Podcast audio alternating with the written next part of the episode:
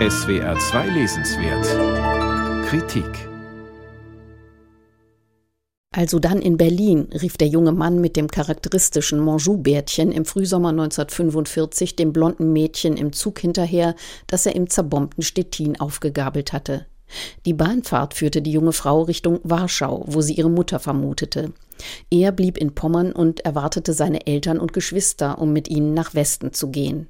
Sie hatten das Exil und das Leben im Versteck oder im Untergrund überstanden und die Shoah überlebt. Viele ihrer nächsten Angehörigen nicht. Und in Polen hatten Juden nach der deutschen Niederlage nun die Übergriffe polnischer Antisemiten zu fürchten. Bei dem jungen Mann handelte es sich um Arthur Brauner. Von seiner späteren Karriere als produktivster Filmermöglicher der Bundesrepublik konnte er erst einmal nur träumen. Das blonde bzw. blond gefärbte Mädchen war im besetzten Polen mit den Papieren einer polnischen Katholikin durchgekommen, Zwangsarbeit und Lager inbegriffen. Maria Drost stand in ihrem Pass. Die Tochter eines Impresarios im heute ukrainischen Lemberg und der junge Mann, Sohn eines Holzhändlers in Lodz, sollten wenig später zum Glamour-Couple des deutschen Nachkriegsfilms werden, und zwar tatsächlich in Berlin. Sie behielt bis zu ihrem Tod den Namen Maria, Ihn tauften die stets um originelle Umbenennungen bemühten Westberliner Atze, und der blieb er für den Rest seines 100 Jahre währenden Lebens. Alice Brauner, geboren 1966, ist die jüngste Tochter der beiden. In ihrem Buch Also dann in Berlin erzählt sie, was der lange Untertitel verspricht, nämlich eine Geschichte vom Überleben, von großem Kino und der Macht der Liebe. Es gliedert sich in zwei Teile, betitelt Überleben und ein Leben für den Film.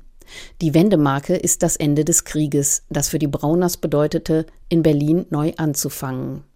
Unterstützt wurde die promovierte Historikerin und gelernte Journalistin dabei von ihrer Co-Autorin Heike Gronemeyer.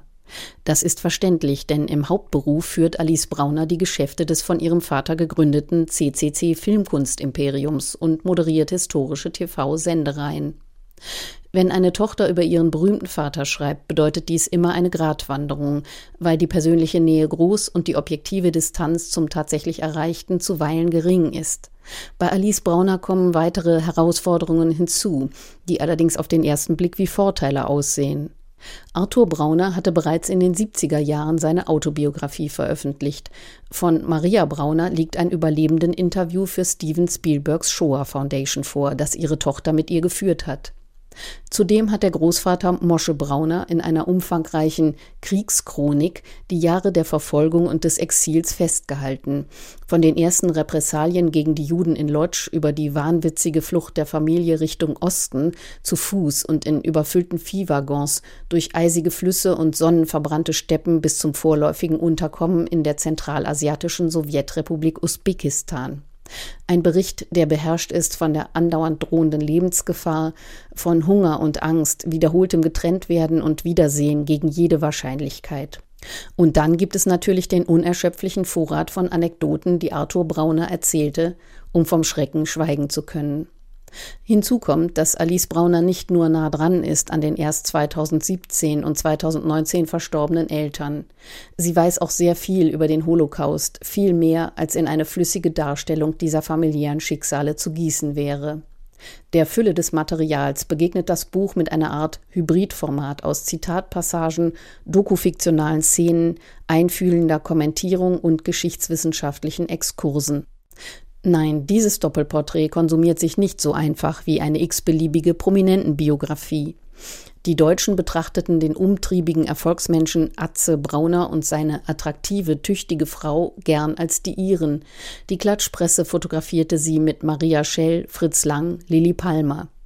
Darüber, was und wie sie überlebt haben, haben Arthur und Maria Brauner selten öffentlich gesprochen. Und glaubt man ihrer Tochter, wollten allzu viele es auch nicht so genau wissen. Alice Brauners Buch Also dann in Berlin ist im S. Fischer Verlag erschienen, 336 Seiten, 22 Euro.